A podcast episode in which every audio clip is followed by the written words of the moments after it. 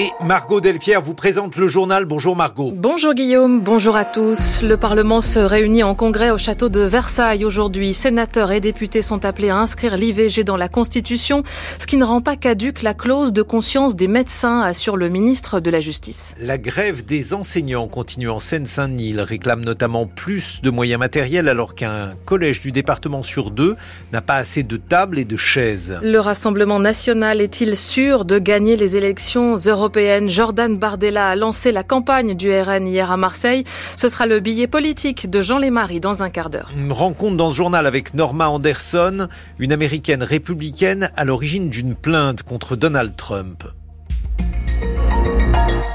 Députés et sénateurs ont rendez-vous cet après-midi au château de Versailles pour un vote historique. Le Parlement, réuni en congrès, va se prononcer sur l'inscription de l'IVG, l'interruption volontaire de grossesse, dans la Constitution.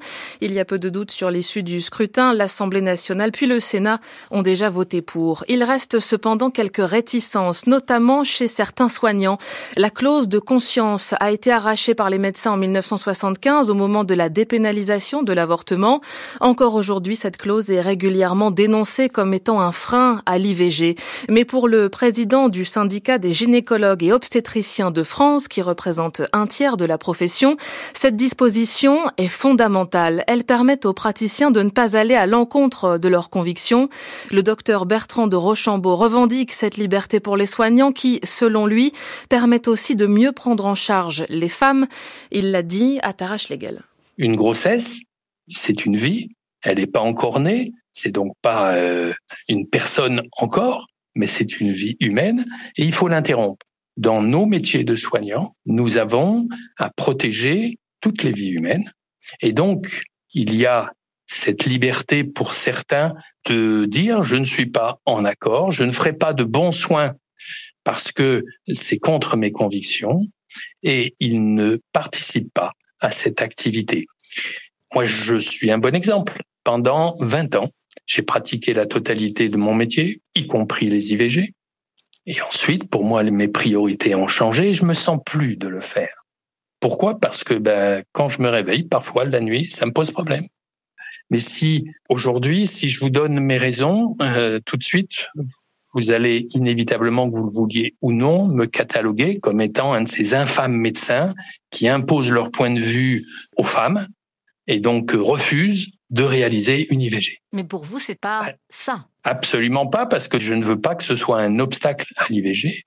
Donc aujourd'hui, je me suis organisé pour que les patientes qui consultent à notre cabinet et qui demandent une interruption de grossesse soient orientées vers ceux et celles qui, dans mon cabinet, le réalisent. Mais moi, personnellement, je les prends plus en charge.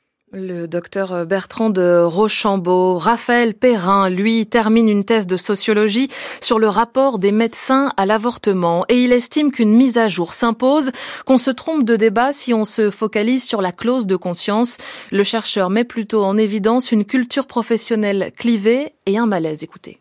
C'est extrêmement fréquent dans des entretiens avec des gynécologues, ceux et celles qui n'en font qu'une fois de temps en temps, une part non négligeable hein, des IVG. On a très souvent des représentations morales très fortes, très graphiques autour du geste et autour du fœtus, avec euh, des médecins gynécologues qui me disent qu'ils ont l'impression de tuer un bébé, euh, une humanisation très forte et une description euh, dans le registre à la fois du dégoût et à la fois du meurtre, de la boucherie, du carnage, par des médecins qui sont tout à fait favorables au droit à l'IVG. La plupart sont athées, c'est pas des médecins anti-IVG du tout. Tous ces professionnels ont une formation dont une large part est tournée vers le fait que des grossesses se mènent à bien et à ce que les fœtus soient en bonne santé. Des professionnels dont le métier repose sur le fait de valoriser et d'humaniser les fœtus et de le faire exister en tant qu'être humain et en même temps, au cours des 50 dernières années, il y a eu une progression importante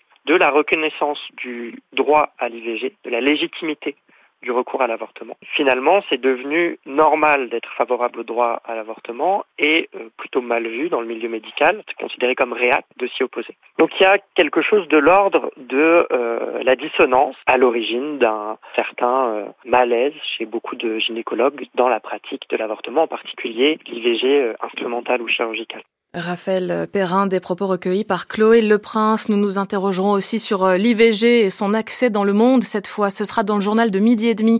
Thomas Cluzel recevra la médecin Anne Sénéquier, co-directrice de l'Observatoire de la santé mondiale à l'IRIS, Institut des relations internationales et stratégiques. La santé, c'est aussi cette journée mondiale contre l'obésité. Plus d'un milliard de personnes sont obèses dans le monde, révélait récemment la revue scientifique The Lancet. Le taux d'obésité a doublé chez les adultes entre 1990 et 2022, quadruplé chez les enfants. 17% des Français en souffrent, jusqu'à 30% dans certains territoires d'outre-mer. Des nombres en augmentation, Loumomège. Le taux d'obésité a doublé en 20 ans en France, en cause des facteurs génétiques ou encore nos modes de vie plus sédentaires, notamment depuis le Covid. Mais l'un des principaux facteurs de l'obésité reste la précarité, explique Martine Laville, professeure émérite en nutrition à l'Université de Lyon. Dans les quartiers défavorisés, l'obésité a continué à monter alors qu'elle s'est stabilisée ou a diminué dans les zones favorisées. Les personnes défavorisées vont se retrouver dans des situations où elles n'auront pas une alimentation saine facilement accessible, où elles elles vont avoir euh, tellement d'autres problèmes de vie, euh, de survie, qu'elles vont peu s'intéresser à leur santé et être moins sensibilisées notamment à la prise de poids de leurs enfants. L'obésité a de lourdes conséquences sur la santé et favorise le diabète, l'hypertension ou encore des cancers hormonaux. Elle est aussi source de stigmatisation, danger non négligeable pour le professeur Sébastien Tchernikov, chef du service de nutrition à l'hôpital Georges Pompidou à Paris. Nos patients en milieu hospitalier nous parlent vraiment de manière euh, très fréquente de cette stigmatisation qu'ils vivent et qui peut amener à un retrait des circuits de dépistage. On a pu euh, montrer par exemple que l'accès aux consultations euh, dentaires ou aux consultations de gynécologie était moins fréquente, alors qu'en revanche, ils allaient consommer beaucoup plus de soins d'urgence par compensation ou juste par un retard de prise en charge. Le taux d'obésité en France est légèrement plus bas que la moyenne des pays de l'OCDE. Malgré tout, la communauté médicale préconise une aide pour permettre notamment aux personnes défavorisées de mieux s'alimenter et prévenir l'obésité. Un long procès commence cet après-midi à Paris, celui du déraillement de la rame d'un TGV d'essai en Alsace le 14 novembre 2015. 11 personnes sont mortes. Sur le banc des prévenus, la SNCF, ses filiales Sistra, SNCF Réseau, ainsi que trois personnes physiques, dont le conducteur titulaire, poursuivi pour homicide et blessures involontaires par maladresse, imprudence, négligence ou manquement à une obligation de sécurité. Un lundi sans école pour de nombreux élèves de Seine-Saint-Denis. Depuis depuis la rentrée, des enseignants sont en grève en espérant obtenir plus de moyens humains et matériels. Tout est parti d'une étude menée par les syndicats de l'éducation auprès des 1300 établissements du département. Et selon celle-ci, 40% des collèges n'ont ni médecin ni infirmières. La moitié n'ont même pas assez de tables et de chaises, Célia Gutti. Au piquet de grève, l'objectif est chiffré. 358 millions d'euros. Ici, on ne demande pas des augmentations, mais des travaux, comme 32% des établissements du département. La maternelle de la co-secrétaire de la CGT, Louise Paternoster, pourrait s'en servir pour combattre une infestation. On a constaté des rats dans l'établissement. Donc euh, une situation suffisamment préoccupante. Donc on avait fait des signalements et la seule réponse à ça, c'est de nous donner des boîtes en plastique pour mettre tout ce qui est consommable et nourriture. En dépit des fuites au collège de Duny, ce qui inquiète un professeur Grévis, c'est le manque de personnel. Pour encadrer 640 élèves, il n'y a que 6 surveillants. Ça impacte tous les, tous les niveaux de l'encadrement des élèves, euh, ne serait-ce qu'avoir pas trop de chahuts, pas trop de bagarres, des élèves effectivement qui n'arrivent pas en classe surexcité. Et puis surtout, gérer les absences, au final, font tellement déborder que repérer les, les cas d'absentisme plus sévères, euh, le cas de décrochage, euh, c'est très très difficile. Côté cours, la CGT et la FCPE ont fait le total. Les collégiens du 93 perdent un an de scolarité en raison des non-remplacements, alors que selon un rapport parlementaire, ils ont le niveau le plus faible en français et en maths. Notre département, voilà, il, il concentre euh, un certain nombre d'aspects. Déjà, d'une part, c'est le département le plus pauvre. On a 30% de taux de pauvreté. C'est aussi le département le plus jeune. Et c'est là aussi où nos jeunes partent le moins souvent en études. Nous, qu'on dit au niveau de l'intersyndicale, c'est un département hors norme, moyen hors norme. C'est une question de justice. À Duny, 90% des professeurs des écoles sont déclarés grévistes cette semaine et les parents suivent. La semaine dernière, seuls 10 élèves se sont présentés lors de l'opération Collège désert. 8h09 sur France Culture, c'est la suite du journal de Margot Delpierre. Nikki Haley a remporté hier soir sa première victoire face à Donald Trump dans les primaires républicaines. Elle s'est imposée dans la capitale fédérale des États-Unis, Washington, une victoire symbolique avant le Super Tuesday. Demain, les électeurs seront appelés à voter dans une quinzaine d'États. Le Colorado en fait partie. Là-bas, la Cour suprême s'est prononcée pour le retrait du nom de Donald Trump des bulletins de vote, considérant qu'il a participé à une insurrection le 6 janvier 2021 avec l'assaut du Capitole. Mais le milliardaire a saisi la Cour suprême du pays et celle-ci n'a pas rendu de décision dans les délais. Donc son nom sera bien inscrit demain. À l'origine de cette plainte, une républicaine de 91 ans, Sébastien Paour, l'a rencontrée chez elle dans la banlieue de Denver.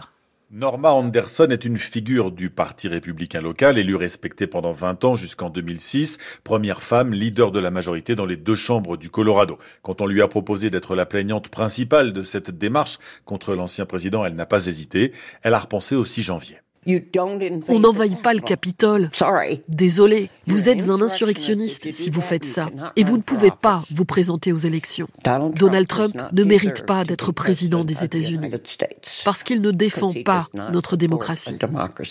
Elle se fonde sur la Constitution des États-Unis, dont elle garde toujours un exemplaire dans son sac à main avec une page cornée. 14e amendement, article 3. Il prévoit que ceux qui se sont livrés à des actes de rébellion après avoir prêté serment sont exclus des plus hautes fonctions publiques, comme Trump avec ses partisans au Capitole. Peu de chance que la Cour suprême soit du même avis. Le milliardaire pourrait donc revenir à la Maison Blanche, et cela fait très peur à Norma Anderson.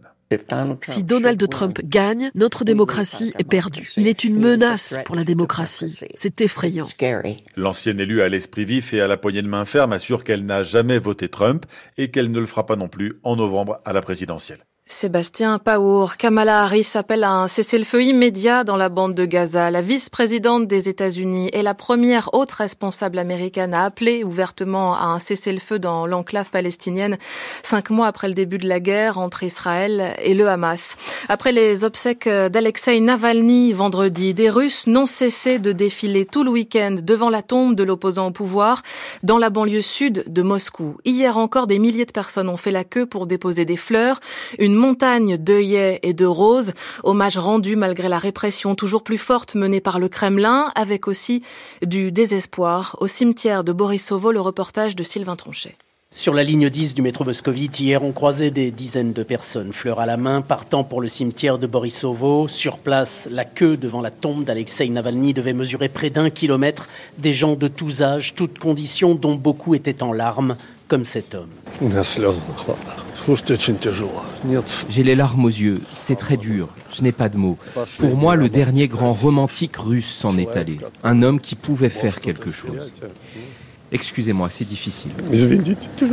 Mélange de tristesse infinie et de désespoir. Ce dernier adieu ressemblait aussi à l'impasse dans laquelle se trouve aujourd'hui l'opposition russe et qu'exprimait Constantin, un retraité à la sortie du cimetière. Je pense que ce pouvoir ne disparaîtra pas de façon pacifique. Le pays n'est pas prêt, le pays ne veut pas de changement. Les gens sont effrayés, les gens ont peur, malheureusement.